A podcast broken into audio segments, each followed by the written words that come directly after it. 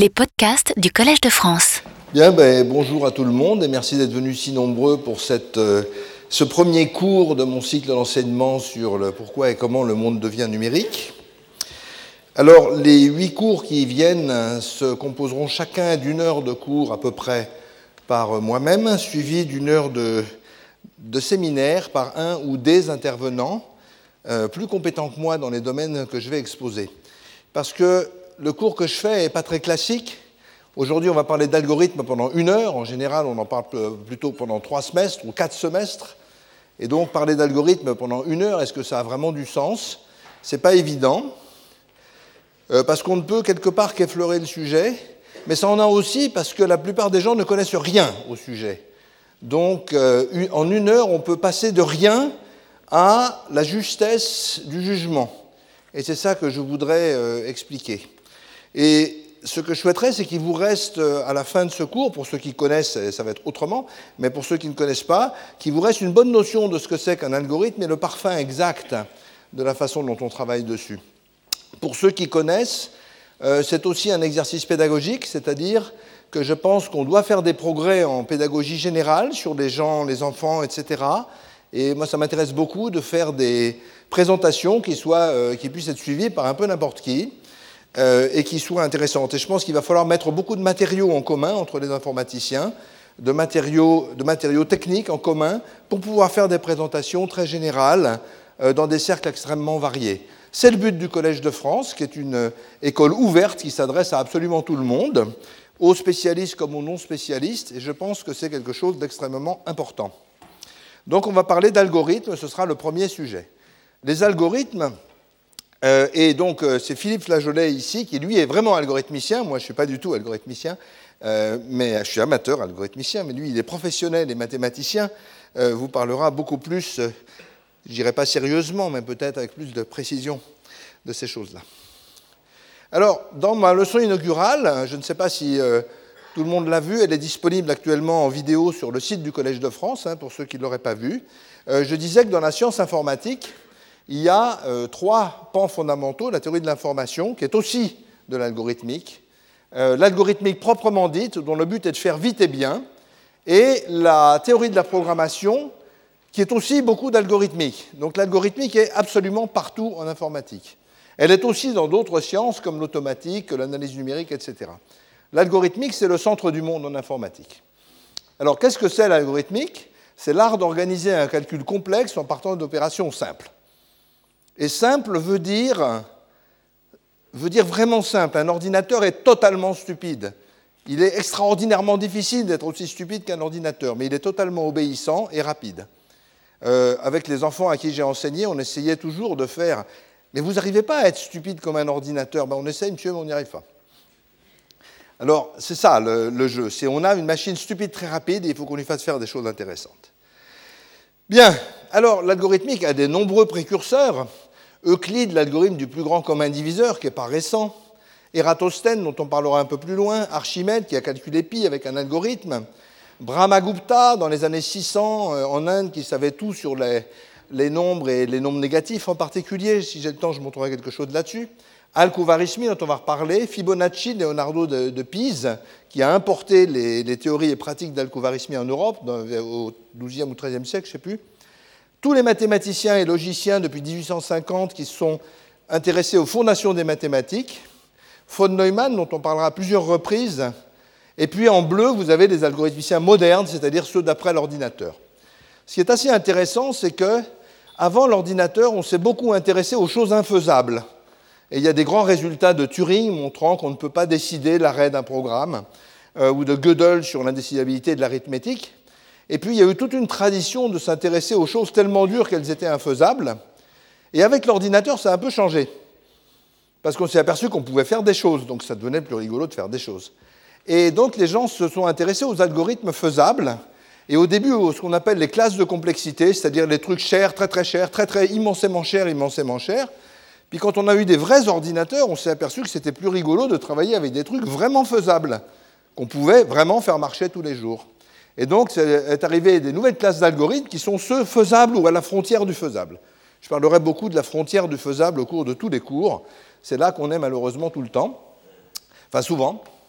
Et puis maintenant, avec les nouvelles euh, choses comme Internet et tout ça, on travaille sur des algorithmes, sur des gigantesques masses de données, et donc sur des algorithmes extrêmement rapides. Donc on est passé des algorithmes infaisables aux algorithmes extrêmement rapides. Et Philippe Flageolet vous montrera comment utiliser l'aléatoire dans les algorithmes extrêmement rapides. Donc cette histoire est assez curieuse, mais on va parler de maintenant. Ce, serait merveilleux de faire un cours sur avant, parce que c'est très très beau, mais on va parler de maintenant. Donc voici un montage dû à Jean Vuillemin, qui est mon maître en algorithme. Est-il dans la salle? Je n'ai pas encore vu. Qui est mon maître, euh, oui, qui est mon maître en algorithme et qui va sûrement trouver des bugs dans mes algorithmes. Il y a beaucoup de choses que je vous présenterai qui sont de lui ou présentées par lui. Et donc, euh, voilà. L'algorithmique s'intéresse à de très nombreux domaines. Il y a des milliers et des milliers d'algorithmes. J'en ai cité quelques-uns ici. Les nombres, c'est évident, et on va voir que même les quatre opérations, c'est des choses difficiles. Euh, les nombres premiers qui, sont devenus très populaires à cause des algorithmes de cryptage modernes, comme RSA, qui est utilisé sur Internet, euh, les matrices, la programmation linéaire, les éléments finis, tout ça, les éléments finis sont centraux, mais ils sont très enseignés au Collège de France. Enfin, l'analyse numérique est tout à fait représentée ici, donc ce n'est pas un problème. Les mots, les textes, dont vous parlera Philippe, il faut voir que le fait d'avoir des bons algorithmes sur les mots a remis le texte au premier plan, parce qu'on sait faire des moteurs de recherche sur les textes et on ne sait pas faire des moteurs de recherche sur les images. Problème beaucoup plus compliqué. Tout ce qui est optimisation, les emplois du temps dans les lycées, la circulation des trains, etc. Tout ce qui est réseau, Internet, ça ne marche pas par miracle, ça marche à cause d'un nombre d'algorithmes extrêmement malins euh, qu'on détaillera dans le cours réseau plus tard vers la fin. La géométrie, je vais en parler pas mal aujourd'hui. Tout ce qui est image, si vous voyez des films d'images de synthèse, vous comprenez bien que euh, c'est pas naïf et que en fait, c'est plein d'algorithmes extrêmement sophistiqués. Bien. Alors, comment est-ce qu'on va juger des algorithmes? Des algorithmes, il y en a beaucoup, beaucoup. Comment est-ce qu'on les juge? Il y a plusieurs critères. D'abord, sur quelle machine est-ce qu'ils s'appliquent? Machine séquentielle, c'est-à-dire où on fait les choses une par une. L'algorithmique traditionnelle, c'est, ça c'est là-dessus qu'elle travaille. Machine parallèle, c'est-à-dire qu'on fait plusieurs choses en même temps. On a plein de mains. D'accord? Ou machine distribuée, c'est-à-dire c'est une machine très parallèle et puis distribuée dans le monde. Par exemple, un algorithme sur Internet. La correction est évidemment un problème essentiel. Si l'algorithme est faux, il euh, ne faut pas trop s'en occuper. Elle n'est pas du tout toujours facile. Hein. Le temps de calcul, ça c'est vraiment un critère évident, mais il peut être cas pire ou cas moyen, ça dépend. Par exemple, quand on fait des algorithmes sur Internet, on s'intéresse beaucoup au cas moyen. Quand on fait voler un avion, on s'intéresse beaucoup au cas pire le fait que l'algorithme soit bon dans le cas moyen, ce n'est pas très intéressant. Ce qu'il faut, c'est qu'il soit tout le temps bon. La taille mémoire, même chose. La consommation d'énergie, qui devient très importante, en particulier dans les dispositifs mobiles. Quand vous faites de la vidéo sur du mobile, la consommation d'énergie, combien de temps vous mettez à user la pile, ça c'est vraiment essentiel. Est-ce que cet algorithme est exact ou approché? On verra des cas approchés. Est-ce que son temps de calcul est prévisible ou pas? Industriellement, c'est très important un algorithme non prévisible, c'est tout à fait embêtant, euh, et, il y en a beaucoup.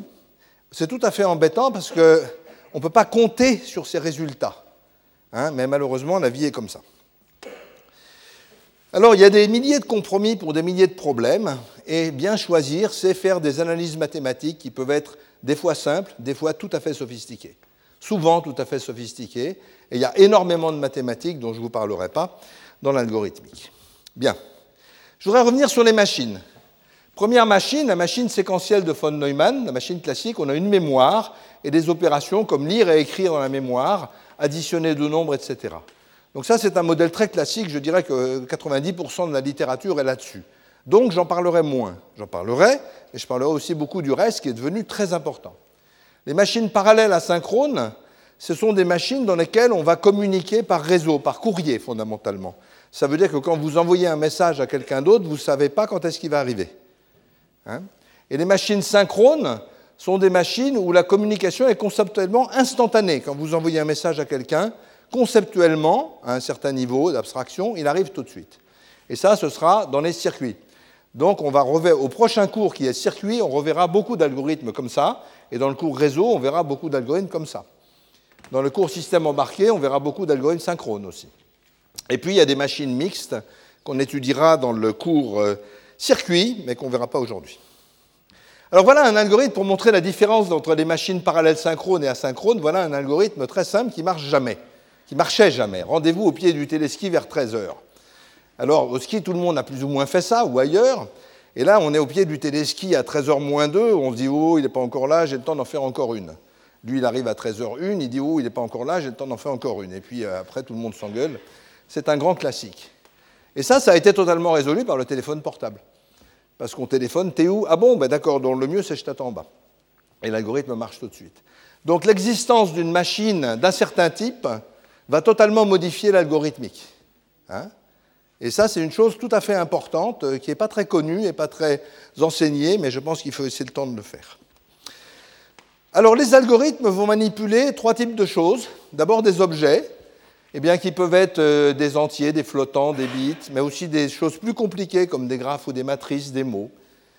Et ils vont les structurer. La structure de données, c'est soit des structures logiques, soit des structures dans les mémoires d'ordinateur comme les piles, les listes, les arbres, je montrerai les listes et les arbres, un peu de graphes.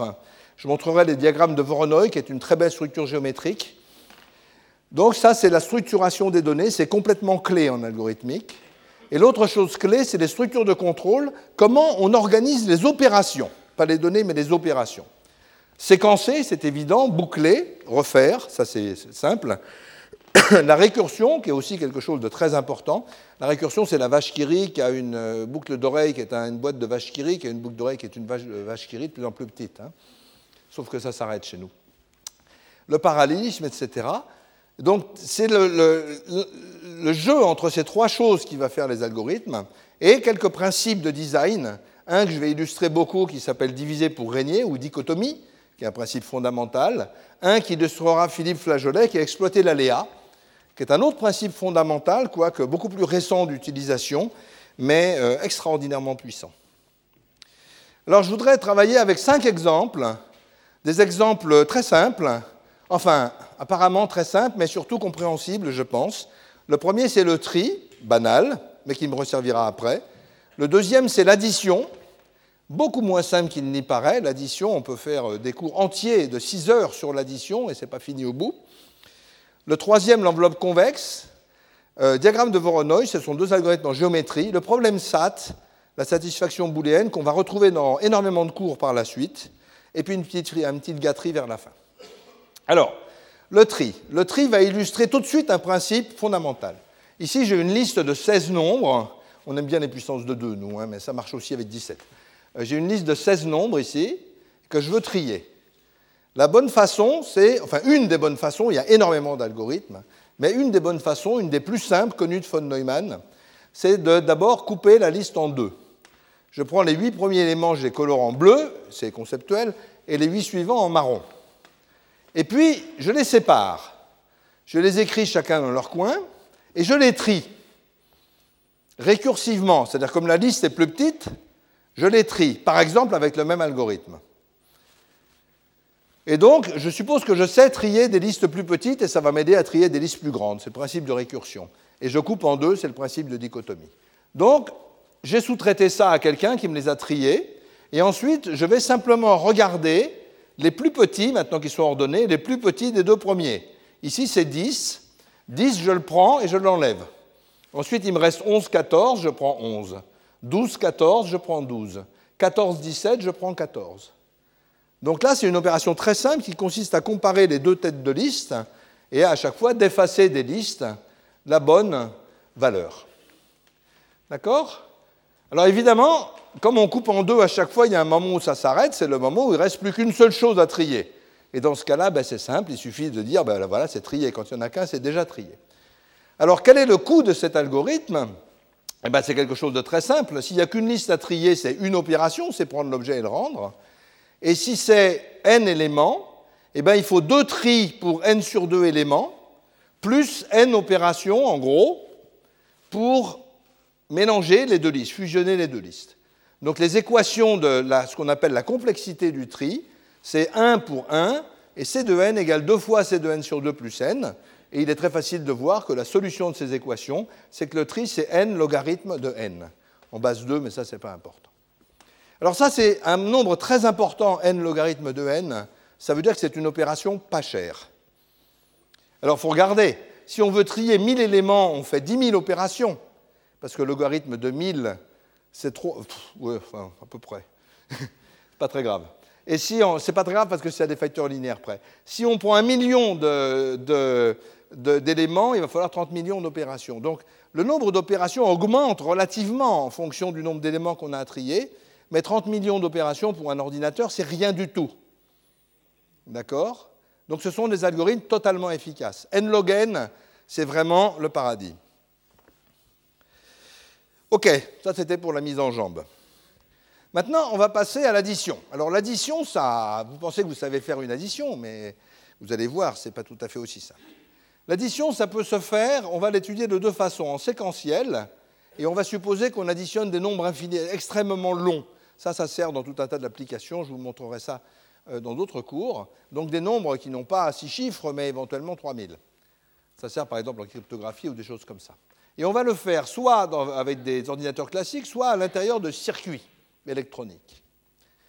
Et on va voir que les compromis sont tout à fait différents. Dans un circuit, on sait additionner très vite logarithme de n, vous allez voir comment, avec une surface et une énergie qui restent raisonnables. Et en séquentiel, ben, c'est beaucoup moins bon. Donc les circuits sont les objets privilégiés pour faire des additions, d'ailleurs, on ne s'en prive pas. La multiplication, c'est plus compliqué. Euh, il y a un résultat tout à, fait, euh, tout à fait extraordinaire qui montre que la multiplication en temps n'est pas beaucoup plus chère que l'addition, ce qui est extrêmement loin d'être évident. Mais je n'aurai pas le temps de montrer ça. Et la division, alors là, euh, je vous ai mentionné qu'il y avait eu un gros bug dans la division du Pentium la souris inaugurale, c'est parce que ce n'est pas vraiment simple aussi. Alors voilà, l'addition que vous savez faire, vous utilisez en fait une liste chaînée. Ça veut dire si vous prenez 1530, la naissance du collège, et 1789, la Révolution, qui est une addition typique qu'on fait tout le temps, qui donne 3319, ce que vous pensez, c'est intuitivement, vous avez les nombres qui sont dans ce sens-là. Vous lisez les nombres dans ce sens-là. Donc je vais mettre des boîtes et des flèches. Pour les gens qui connaissent l'informatique, c'est par exemple des cases et des pointeurs. Puis on ne travaille pas en base 10, mais avec des mots de 32 bits, mais ça ne change rien à l'algorithme. Et on va faire la chose suivante 0 plus 9 égale 9 et je retiens 0. 3 et 8 et 0, ça fait 11, 1 et je retiens 1. 5 et 7 et 1, ça fait 13, 3 et je retiens 1. 1 et 1 et 1, ça fait 3 et j'ai fini. Donc ça, c'est ce que vous avez appris en classe de je ne sais plus il y a, longtemps. Et en général, tout le monde pense que l'addition, il n'y a que ça. Ben, pas du tout. Il y a des tas d'autres choses. Alors ça, ça a un inconvénient, cette structure de données. Ça, c'est une structuration des nombres. Euh, c'est que quand on veut comparer, il ben, faut aller dans l'autre sens. Parce que quand on veut comparer, il faut partir dans l'autre sens. Il faut comparer ces deux 1. Ben là, on ne peut pas savoir encore. On ne sait pas. Et ici, ah, 5 est plus petit que 7, donc on sait que 1530 est plus petit que 1789, et on n'a pas besoin d'aller plus loin. Comparer, c'est très différent d'additionner. Mais vous voyez, ici, il faut ranger les nombres dans ce sens-là, là, il faut les ranger dans ce sens-là. Ah Alors évidemment, il y a un moyen un peu lourd, pas très rigolo, c'est de les ranger dans les deux sens c'est-à-dire de mettre des pointeurs dans les deux sens. C'est un peu ce qu'on fait intuitivement avec nos yeux, mais une machine n'a pas d'yeux. Hein. bon, alors on va voir qu'on peut faire mieux en appliquant encore le principe de dichotomie. Et on va dire, ce qui est sympa, c'est des algorithmes dans lesquels on ne propage pas les retenues très loin, mais disons par exemple un algorithme où on additionne que des nombres de deux chiffres. Ça c'est facile, ça s'explique très facilement. Ben, on ne va jamais dépasser ça. On va dire que tout nombre a deux chiffres. Le 1530, c'est un nombre à deux chiffres. Le premier chiffre, c'est 15, qui est lui-même un nombre à deux chiffres, 1, 5. Donc on peut dire que 1530, c'est un nombre à deux chiffres quand on l'écrit en base 100, au lieu de la base 10. D'accord? 1789, c'est pareil. Et on va faire l'addition comme ça. Alors comment on fait une addition de nombres à deux chiffres? Eh bien on prend les deux premiers chiffres, 30 et 89, dichotomie, récursion. On prend les deux premiers chiffres, 30 et 89, là il n'y a pas de retenue pour l'instant, et on va faire l'addition. Qu'est-ce qu'on fait? On prend les deux premiers chiffres, 0 et 9 est la retenue qu'elle a, et on va sortir 0,9. Ensuite, ça c'est la retenue qu'on va passer à 3 et 8, comme tout à l'heure. Cette retenue-là va là, et on fait 3 et 8 et 0, 1, 1. On reforme 19 comme un nombre à un chiffre en base 100, et on a déjà fait la moitié du boulot. Donc, je rappelle, on coupe notre nombre en deux, on prend les deux parties de gauche, on les additionne. Pour ça, on les coupe en deux jusqu'à ce qu'on arrive à la base. Pareil de l'autre côté, 15 plus 17, on va les couper en deux, mais là, on prend la retenue qui est là. C'est la retenue qui vient de 30 plus 89, on la prend, on la met là.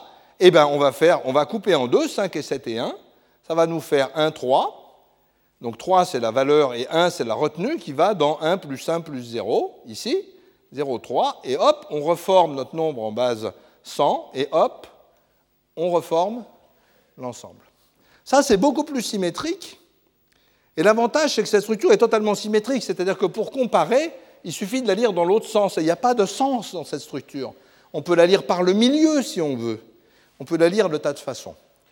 Alors pour l'addition, ce n'est pas extraordinairement plus efficace, mais si vous faites la multiplication, alors là, c'est beaucoup plus intéressant. Il y a des articles de Jean Villemin que vous pouvez trouver euh, sur le web pour ça. Je ne vous le refais pas parce que vous aurez tous les transparents sur Internet et vous pouvez vous y coller les yeux pour vous convaincre tout seul. Alors, quand on fait l'addition dans un circuit électronique, on a autre chose. On va la faire ici. Ce qu'on fait, c'est qu'on a un additionneur électrique qui va donc prendre deux nombres et une retenue, donner une somme et une retenue. Et la retenue, on va la passer à l'étage du dessus. Donc ça fait la même chose que l'addition bébête de l'école, mais ça le fait à la vitesse de la lumière. Et quel est le temps que ça met pour faire une addition? Il est proportionnel à la longueur de ce chemin. C'est-à-dire que plus il y a de retenue, plus c'est long. Si vous avez 64, euh, maintenant on fait les additions sur 64 ou 128 bits dans les machines, si vous avez 64 bits, c'est une certaine longueur, si vous avez 128 bits, c'est deux fois plus long, c'est complètement déraisonnable. On va faire bien mieux. Encore une fois, en coupant les nombres en deux, comme avant. Alors, voilà ce qu'on va faire. Le problème, dans cette structure-là, c'est que quand on est ici, quelque part, il faut attendre l'addition pour commencer à calculer. Mais pourquoi? On peut préparer, on peut spéculer. On peut préparer les calculs en disant, bon, mais la retenue, c'est soit 0, soit 1, et je vais calculer les deux. Et quand on me demandera, quand j'aurai ma vraie retenue qui arrive, je garderai le bon et je jetterai le mauvais. Ce n'est pas très écologique comme algorithme, puisqu'on calcule des trucs qu'on jette. Alors on va le faire, voilà. 1530 plus 1789. On coupe en deux. On est entraîné maintenant aux couleurs. Hein. On coupe en deux et on dit on va faire 30 plus 4, on va faire en parallèle et en même temps. L'électricité va partout en même temps. On va faire 30 plus 89 égale 119. Et puis on calcule 15 plus 17 plus 0 ou 15 plus 17 plus 1, les deux en parallèle. Et ça va nous donner 32 ou 33. Et maintenant, une fois qu'on a fait ces trois calculs qui prennent tous le même temps, on prend juste la retenue ici et on va, on va, avec, on va guider un aiguillage qui va simplement prendre la bonne valeur. Comme la retenue est 1, c'est le 33 qui doit sortir ici, et on sort 19, 33, 0, et on a notre résultat. Donc vous voyez, ça, ça s'appelle anticiper, c'est fondamental en informatique. comme au lieu d'attendre pour faire les calculs, on les prépare d'abord, et on prend le bon résultat, on jette le mauvais. On va voir ça tout le temps dans les circuits au cours prochain. Comment est-ce qu'on fait euh, les additions intermédiaires? 30 plus 89 plus 0 ben, On fait pareil, on recommence maintenant qu'on a l'entraînement. Eh ben, on fait 0 plus 9 et on fait 3 plus 8 avec soit 0, soit 1. Et là, la retenue en 30 étant 0, on va sélectionner ça, et pas ça, et ça, on va le jeter. Et donc, on récupère notre résultat. Et pour faire l'autre, alors c'est un peu plus difficile parce qu'il il fallait calculer en même temps 15 plus 17 plus 0, 15 plus 17 plus 1, mais c'est la même chose. C'est juste un tout petit peu plus cher. Il faut déjà calculer 5 plus 7 plus 0 ou et 5 plus 7 plus 1. Et ça, et là je vous laisserai regarder le dessin, mais c'est le même simplement qui est doublé. Et on obtient ce truc-là. Et là, l'addition est beaucoup, beaucoup plus rapide. Hein, vous pourrez regarder ça à la maison, euh, ça marche très bien. Euh, l'addition est beaucoup, beaucoup plus rapide. Et quand vous faites un circuit, à la fin des fins, quand vous le faites avec des 0 et des 1, ça va vous donner une petite merveille qui s'appelle l'additionneur de von Neumann, et il y en a des tas d'autres. Il y en a des tas d'autres qui ont la même propriété, mais la propriété fondamentale, c'est que le temps de calcul, c'est-à-dire le chemin le plus long dans ce circuit, est très court. C'est le logarithme de n au lieu d'être n. Ça veut dire que faire des calculs sur 128 bits, c'est jamais que deux fois plus, c'est jamais que un cran de plus que les calculs sur, sur 64 bits au lieu d'être deux fois plus cher. C'est massif comme différence. Et ça prend plus de surface et ça prend plus d'énergie puisqu'on va calculer des trucs qu'on jette. Mais c'est la vie, on n'a rien sans rien. Il y a des tas d'autres algorithmes pour faire l'addition, ça mérite un cours en entier, c'est super joli, mais je ne vais pas avoir le temps de le faire. On va passer à la géométrie. Alors voilà un problème tout à fait classique en géométrie. Vous avez un ensemble de points, c'est des tigres. C'est des tigres qui dorment et vous voulez les capturer. Mais il faut faire ça vite parce que les tigres, ça se réveille au bout d'un moment. Donc on veut calculer l'enveloppe convexe. L'enveloppe convexe, c'est quoi? C'est ça. C'est le polygone qui entoure les tigres, c'est la clôture qui entoure les tigres avec la, clôture la plus courte possible. On veut calculer ça. Mais très vite et avec des opérations stupides. À l'œil, c'est facile, mais notre œil est loin d'être stupide. Alors, c'est facile, il y a un algorithme très simple qui dit la chose suivante. Un segment est dans l'enveloppe convexe si tous les autres points sont du même côté, dans le même demi-plan. Ça, c'est facile à voir. Donc l'enveloppe convexe, elle est faite de tous les segments qui ont cette propriété qui mettent tous les autres points du même côté. Donc on pourrait dire, ben, il n'y a qu'à essayer tous les segments. Je prends, ces deux, je prends ces deux points et je regarde tous les autres points, savoir s'ils sont du même, toutes les autres paires de points et savoir s'ils sont du même côté ou pas. Ça marche très bien, coût n puissance 4. Vous prenez un million de points et vous êtes mal. Donc on va faire ça très vite. Et ça, c'est un très bel algorithme parce qu'il n'est pas naïf son analyse de complexité est très rigolote mais compréhensible par tout le monde. Alors voilà comment on fait. Première chose, on cherche le point le plus bas dans les coordonnées x, y. Là, c'est en y. Ça, c'est très facile. Vous prenez les points un par un et vous en gardez un dans votre main que vous appelez le plus bas jusqu'à maintenant, par exemple là. Vous en prenez un autre, il est plus bas, vous prenez celui-là, vous jetez le précédent. Vous prenez celui-là, il est un peu plus bas, c'est bon, celui-là il est plus haut, vous gardez celui-là. Et vous y tirez comme ça une fois par point, et à la fin vous avez trouvé le point le plus bas. Très très facile. Ensuite, on va tracer du point le plus bas des angles qui vont sur tous les autres points. Et on va calculer ces angles, ou leurs tangentes. Alors ça, c'est extrêmement simple, hein, c'est juste une division de, x par y. On va simplement calculer ces angles. Ce n'est pas cher du tout. Ce n'est pas évident qu'il fallait faire ça. Ensuite, on va trier ces angles. On va les trier avec l'algorithme de tri de tout à l'heure. C'est-à-dire, on va les trier, on va les mettre dans l'ordre comme ça, croissant.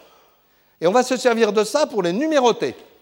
Et donc, on va numéroter ce point-là 1, et ensuite, on va numéroter tous les autres points dans l'ordre des angles. 11, 12, 13, 14 et 15. D'accord? Une fois qu'on a numéroté, on jette tout le reste, on n'en a plus besoin. La seule chose intéressante, c'était d'avoir numéroté tous les points dans le sens croissant des angles.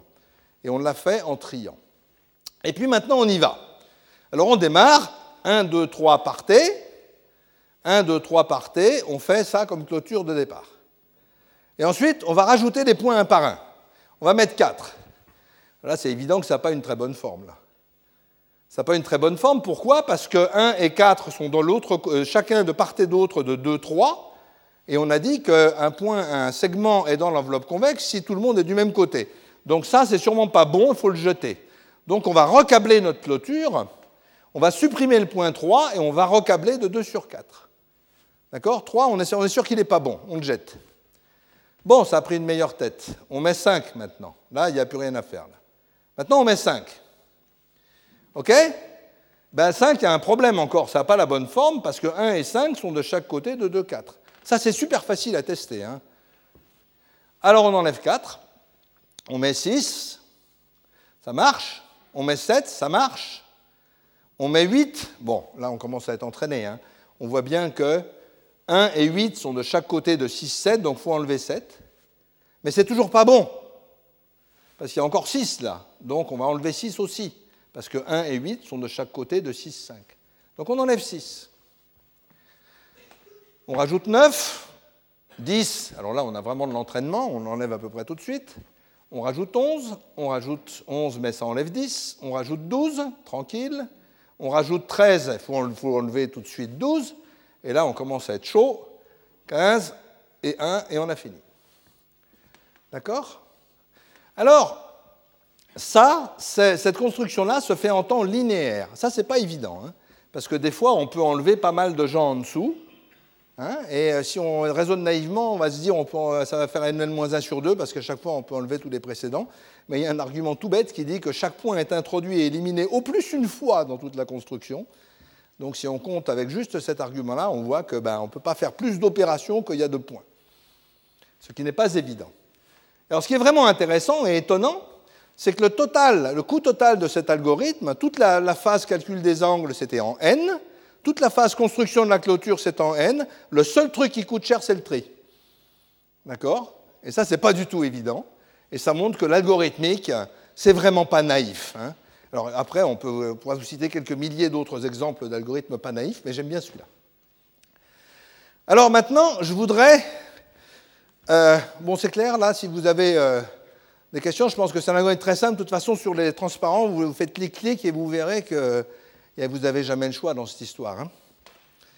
Alors, comme j'aime bien la géométrie, euh, on va faire un autre algorithme qui est, lui, euh, beaucoup plus euh, subtil. Je ne vous montrerai pas l'algorithme, mais je vous montrerai des, propriétés qu'il a qui sont étonnantes.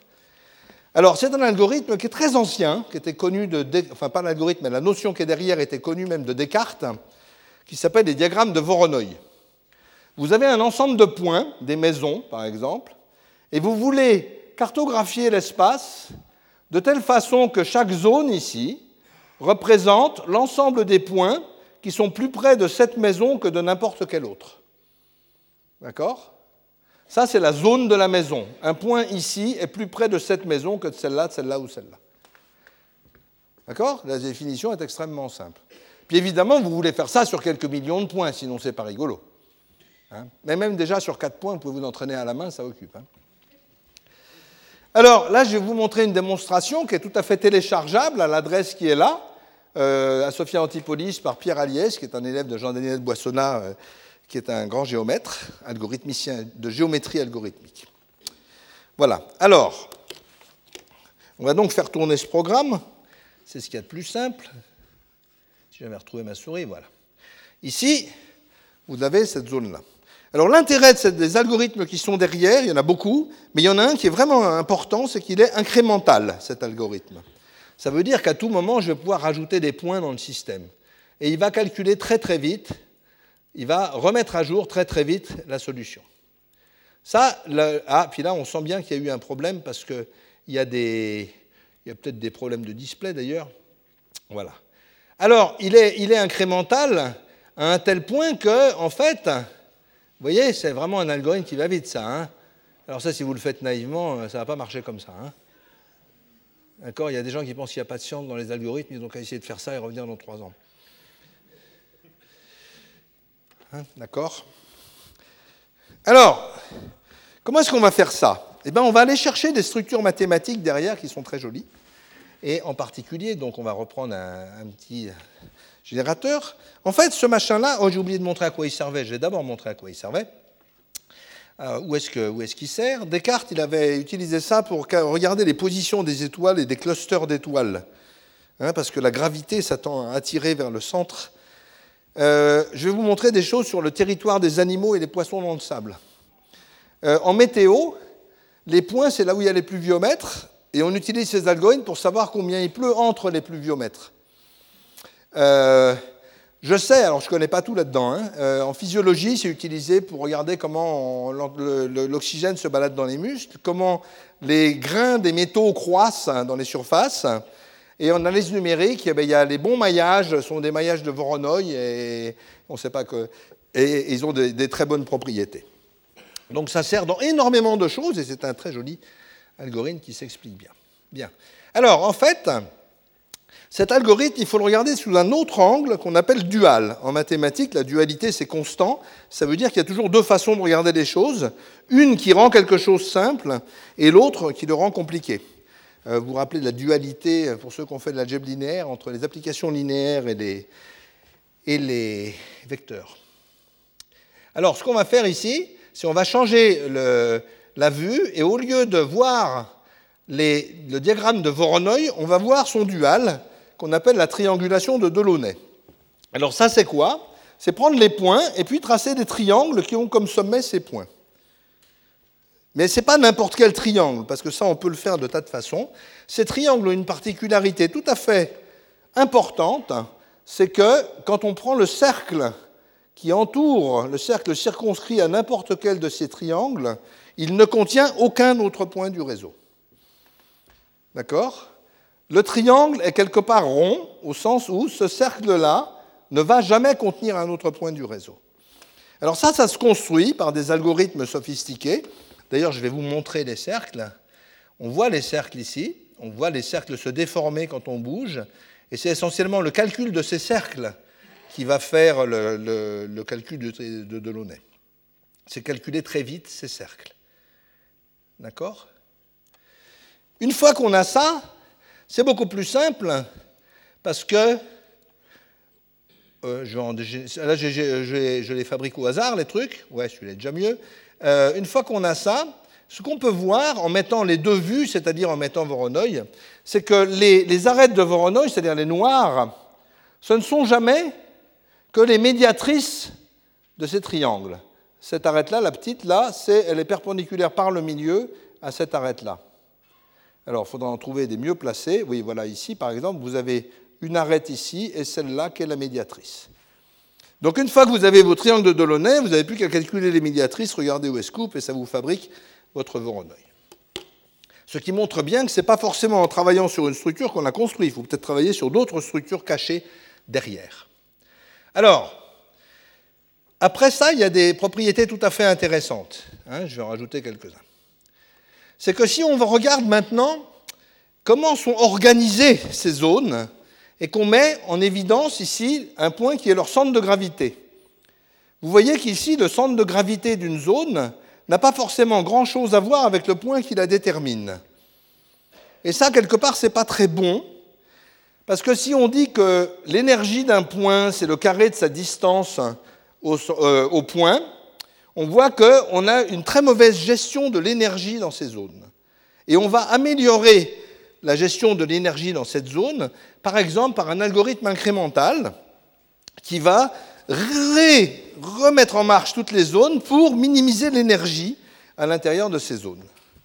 Et alors ça, il se trouve que par exemple les sols dans le sable, quand elles se plantent dans le sable, c'est exactement comme ça qu'elles vont s'organiser.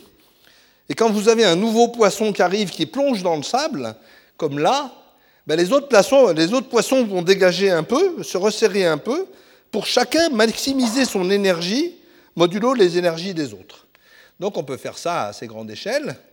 Et voilà un banc de poissons qui s'enterre dans le sable, et on voit que euh, ici, euh, donc vous voyez, ce n'est pas tout à fait des algorithmes pour débutants, ça. Hein, euh, ça se remet en place. Alors donc ça, ça sert à... Et puis vous voyez, tiens, ça fait des structures un peu bizarres, là. Ça fait des structures qui ont une forme un peu connue. D'ailleurs, ces structures avec une forme connue, on va les remettre sous une autre forme. On va mettre beaucoup de générateurs. Alors normalement, il va y avoir un bug au bout d'un moment. Ça paraît assez, logique d'après ma leçon inaugurale. Eh bien oui. Alors on va relancer notre programme. C'est pas le nôtre. Ah sinon, il est reparti. Il est reparti, il est là. Donc, non, il n'est pas reparti. Bon, ça fait rien, on va, en reprendre un. On va dire, euh, on va mettre un certain nombre de, générateurs. Vous pouvez le faire, hein, ça chez vous, vous avez qu'à télécharger. Euh, on va dire, hop, on va créer ici, on va créer une grille régulière. Alors la grille régulière, le diagramme de Voronoi stupide de la grille régulière, c'est des carrés. Mais les carrés, c'est pas très bien parce qu'il y a plein de coins. Et les coins, c'est pas très bon pour l'énergie parce que les points des coins, ils sont très loin de leur centre et c'est pas très bien. Donc si on fait une toute petite perturbation quelconque n'importe où, en cliquant par exemple quelque part, et qu'on lance l'algorithme incrémental qui va rééquilibrer les énergies, eh bien on voit les carrés se transformer en hexagones. Et l'hexagone, c'est effectivement la structure d'énergie minimale, et c'est d'ailleurs pour ça que les ruches sont en hexagone. Les abeilles savent très bien ça. D'accord? Donc voilà un autre algorithme géométrique. Je ne vous ai pas montré comment il était dedans, mais c'est juste pour euh, les algorithmes, ça n'est pas que ennuyeux. Il y en a qui sont ennuyés, il hein, ne faut pas croire, mais ça n'est pas que ennuyeux. Bien, alors il y a beaucoup d'algorithmes géométriques. Il y a une grande librairie géométrique qui s'appelle SIGAL, qui est développée euh, mondialement, mais par exemple en France. Bien, je voudrais vous montrer un autre algorithme totalement différent, qui va nous servir dans tous les cours presque, qui est le problème SAT. SAT veut dire la satisfaction booléenne. Alors si vous vous rappelez un tout petit peu de votre logique, la logique c'est vrai-faux et ou non. La structure la plus simple qu'on ait jamais fabriquée, sauf que c'est une des plus inconnues. On écrit une formule, par exemple A entraîne B entraîne C, entraîne A entraîne B, entraîne A entraîne C. Vous avez reconnu un axiome de la logique pour ceux qui connaissent. Ou alors A équivalent à B et C équivalent à D. On écrit des formules comme ça, et il y a des millions de raisons pour lesquelles on écrit des formules comme ça. On en verra beaucoup dans le, cours sur les circuits. Et puis, il est très important de savoir pour la plupart des algorithmes si cette formule peut être vraie ou pas. Existe-t-il une valeur de ABC qui rend cette formule vraie? D'accord? Et par exemple, celle-là est toujours vraie, celle-là est parfois vraie, celle-là est jamais vraie. Et savoir ça, c'est central dans toute la CAO de circuit, en vérification de programme. Si vous savez ça, vous allez le voir parce que je vais vous le montrer la prochaine, non, dans trois fois, euh, vous savez euh, résoudre tous les sudoku de la Terre sans aucun problème. Hein. Et il faut travailler sur beaucoup de variables. Et ça sert même en biochimie, comme on le verra dans le colloque du 23 mai que j'avais déjà annoncé. Et il faut le faire sur beaucoup de variables. 50 000 variables, un million de variables. Alors, pas de chance, euh, il n'y a pas de bon algorithme connu. Alors, il y a un algorithme très simple qui consiste à dire, d'après Boole, que faux c'est 0, vrai c'est 1, et toutes les opérations peuvent être faites avec des tables d'opérations qui sont bien connues, et ou euh, non implique et tout. Et alors, euh, ben, il suffit, il suffit la méthode bête, vous prenez toutes les variables dans une formule, vous essayez toutes les combinaisons possibles de leurs valeurs, vous calculez le résultat, et si c'est bon, c'est bon, si c'est pas bon, c'est pas bon. Seulement, le problème, c'est qu'il y a un nombre exponentiel de variables, de, combinaisons. Si vous avez 50 000 variables, il va falloir essayer 2 puissance 50 000 combinaisons, et là, vous n'aurez vraiment pas assez de l'âge de l'univers pour faire ça. Donc, euh, ça ne va pas marcher bien. Alors il se trouve que ce problème-là est un cas particulier de ce qu'on appelle les problèmes NP complets, qui sont extraordinairement importants, ou NP d'ailleurs, qui sont extraordinairement importants en informatique. Ça veut dire quoi? Un problème de ce type-là, c'est la chose suivante. Il est très facile de vérifier qu'une solution que vous propose quelqu'un en est effectivement une. Et ça vous donne absolument aucune idée de comment trouver une solution. D'accord? Un analogue, parce que ce n'est pas, pas juste, mais c'est un analogue aux échecs, il est très facile de vérifier qu'une partie est légale, mais ça ne vous rend pas très fort aux échecs. Alors, il y a un nombre énorme de problèmes de ce type.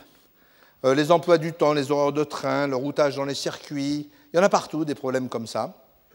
Et complet veut dire que si vous savez résoudre un des problèmes comme ça, vous savez les résoudre tous. Résoudre, ça veut dire en temps polynomial au lieu d'exponentiel. Et savoir si c'est vrai qu'on sait résoudre ou pas ces problèmes en temps polynomial ou d'exponentiel, c'est considéré à l'heure actuelle comme un des problèmes les plus difficiles des mathématiques. Pas de chance. Alors, pendant longtemps, les gens n'ont même pas essayé. Et puis, récemment, parce qu'il y avait vraiment des besoins, des gens ont inventé ce qu'on appelle des heuristiques, c'est-à-dire des algorithmes qui ne sont pas forcément prévisibles, mais qui essayent de trouver la solution quand même. Et alors, je vais vous montrer un. En fait, c'est ce que j'appelle la course en SAT, euh, qui est une course totalement industrielle. Hein. C'est une industrie majeure, ce truc-là. Euh, je vais vous montrer le premier historiquement, qui s'appelle les BDD, Binary Decision Diagrams, et qui ont une qualité, c'est qu'ils marchent assez souvent très bien, ils sont très utilisés dans l'industrie. Nous, on les utilise beaucoup pour faire des vérifications sur des avions ou des circuits, par exemple, mais ils explosent vite. Par exemple, on ne peut pas traiter la multiplication dans un circuit avec ça. Enfin, on peut, mais c'est facile de trouver des problèmes qu'on ne peut pas traiter, et ils sont limités à quelques milliers de variables. C'est déjà pas mal, parce qu'à la main, on est limité à trois. Hein. Il y a des nouvelles méthodes qui sont arrivées beaucoup plus récemment, dans les années 90, qui ont fait faire des progrès majeurs au sujet, euh, qui sont des méthodes heuristiques pas très bien comprises, je dirais assez largement alchimiques, euh, mais qui marchent très bien. il y a un grand problème ouvert, c'est quand est-ce qu'on est qu'on n'aurait pas une petite idée de quand ça va marcher et de quand ça ne va pas marcher. Ce problème est théoriquement insoluble. Parce qu'avoir une idée de si ça marche ou pas, c'est la même chose que de résoudre le problème. Dans le cas général. Mais on n'est pas dans le cas général. Ce qu'on sait, c'est que si ça marche souvent, c'est parce qu'on n'est pas dans le cas général. Les formules construites par des hommes ne sont pas dans le cas général, mais on ne sait pas en dire plus. Il faudrait avoir des arguments géométriques sur les formules pour dire qu'est-ce que ça veut dire on n'est pas dans le cas général. Alors je vous montre ça, vite fait, enfin c'est simple. Hein. La première chose, c'est comme d'habitude dichotomie. Ça s'appelle un arbre de Shannon, Shannon 1950, euh, théorie de l'information. Vous prenez une variable, par exemple A, et vous dites voilà le cas où elle est vraie, voilà le cas où elle est fausse. Vous coupez en deux. Et puis après, récursivement, vous prenez la deuxième variable B, voilà le cas où elle est vraie, le cas où elle est fausse. C, pareil, D, c'est pareil. Et après, ça, ça veut dire faux, faux, faux, faux, résultat vrai. Faux, faux, faux, vrai, résultat faux. Vrai, faux, vrai, faux, résultat faux. D'accord? Donc en bas, il y a ce qu'on appelle la table de vérité, et en haut, il y a les variables prises dans un ordre fixe. Alors ça, c'est une structure exponentielle, donc on ne peut pas, si on a, si on a 3000 variables, ça n'existe pas. Mais on peut compacter cette structure. Par exemple, ici, on peut voir que tous ces sous-arbres des, des, 0 sont égaux. C'est les mêmes. Donc on n'a pas besoin de les recopier. Euh, même, pardon, c'est que D soit vrai, ou, euh, c'est pas ça, D faux ou vrai, ça donne 0. Donc on n'a pas besoin d'étudier D. On peut enlever D. Puis là, c'est pareil, C vrai ou faux, ça donne 0. Donc on peut enlever C et le remplacer tout ça par 0. On a déjà gagné de la place. Ensuite, on voit que tous ces zéros, en fait, on peut les partager. Et donc, on peut aller fabriquer cette structure-là, qu'on remet comme ça. En général, on peut partager encore beaucoup plus en faisant des choses que je ne vous montrerai pas. Mais là, vous voyez, la structure est passée d'exponentielle à linéaire. Alors, linéaire, ça marche, N2, ça marche, exponentielle, ça ne marche pas.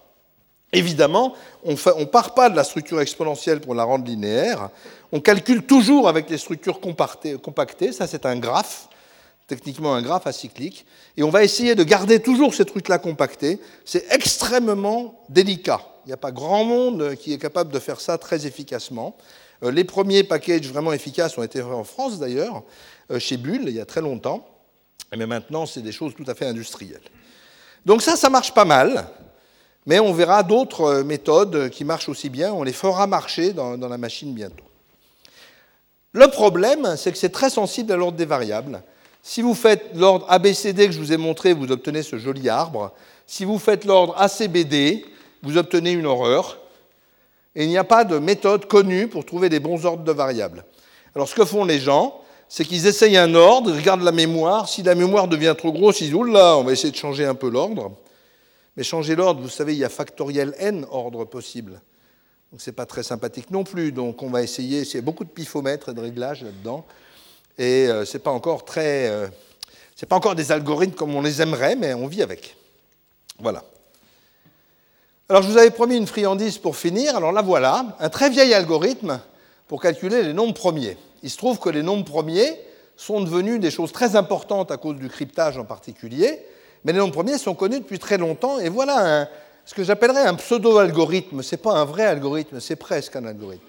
Pour calculer les nombres premiers, c'est-à-dire ceux qui n'ont pas d'autre diviseur que 1 et eux-mêmes, vous prenez tous les nombres et vous les mettez dans une grande liste. On a déjà vu les listes, mais infinies, hein, tant qu'à faire. Et puis vous dites, je prends le premier, 2, ici, 2 est un nombre premier, et je vais barrer tous ces multiples. Donc je barre 4, 6, 8, 10, etc. Une fois qu'ils sont barrés, je les grise, on n'en entend plus parler. On les garde juste pour faire joli. Et ensuite, je regarde le nombre d'après. 3, il n'est pas barré, donc il est premier. Donc je le garde, je barre tous les multiples de 3. Et puis ensuite, on prend 5. Je barre tous les multiples de 5. Je barre tous les multiples de 7. Et puis là, on peut voir que euh, si on regarde dans ce tableau-là, ça va s'arrêter. Alors c'est très bien, mais ce n'est pas un vrai algorithme, parce que je vous ai dit ici, il y en a une infinité. Donc barrer tous les multiples de 2 jusqu'à l'infini, et puis revenir pour barrer les multiples de 3, ce n'est pas très simple. Donc il va falloir avoir plein de doigts en même temps, et la gestion de ces doigts, ça va être très problématique. Vous pouvez essayer, c'est beaucoup moins simple que ça en a l'air. Alors je voudrais vous montrer une version complètement plus simple et plus jolie de cet algorithme, et bien plus, maligne, que j'appelle le crypte d'Eratosthène Darwin.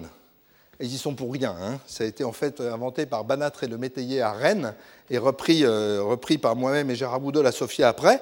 Et ça a des, des, conséquences tout à fait inattendues que je vous décrirai plus tard. Alors voilà l'idée. Au lieu de faire une grande liste avec les nombres, vous allez prendre tous les nombres sauf un et les mettre dans un grand chaudron.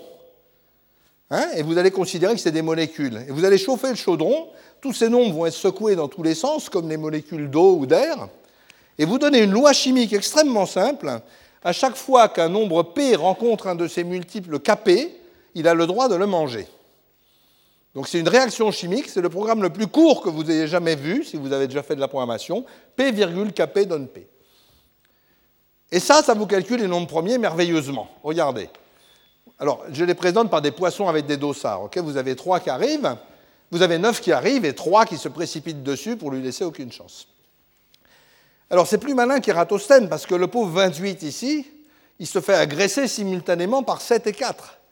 Eratosthène, 7 euh, qui mange 28, il ne connaît pas. Hein. Et là, c'est ce qui va arriver, parce que le pauvre 4 n'aura pas le temps d'arriver jusqu'à 28 à cause de 2. D'accord?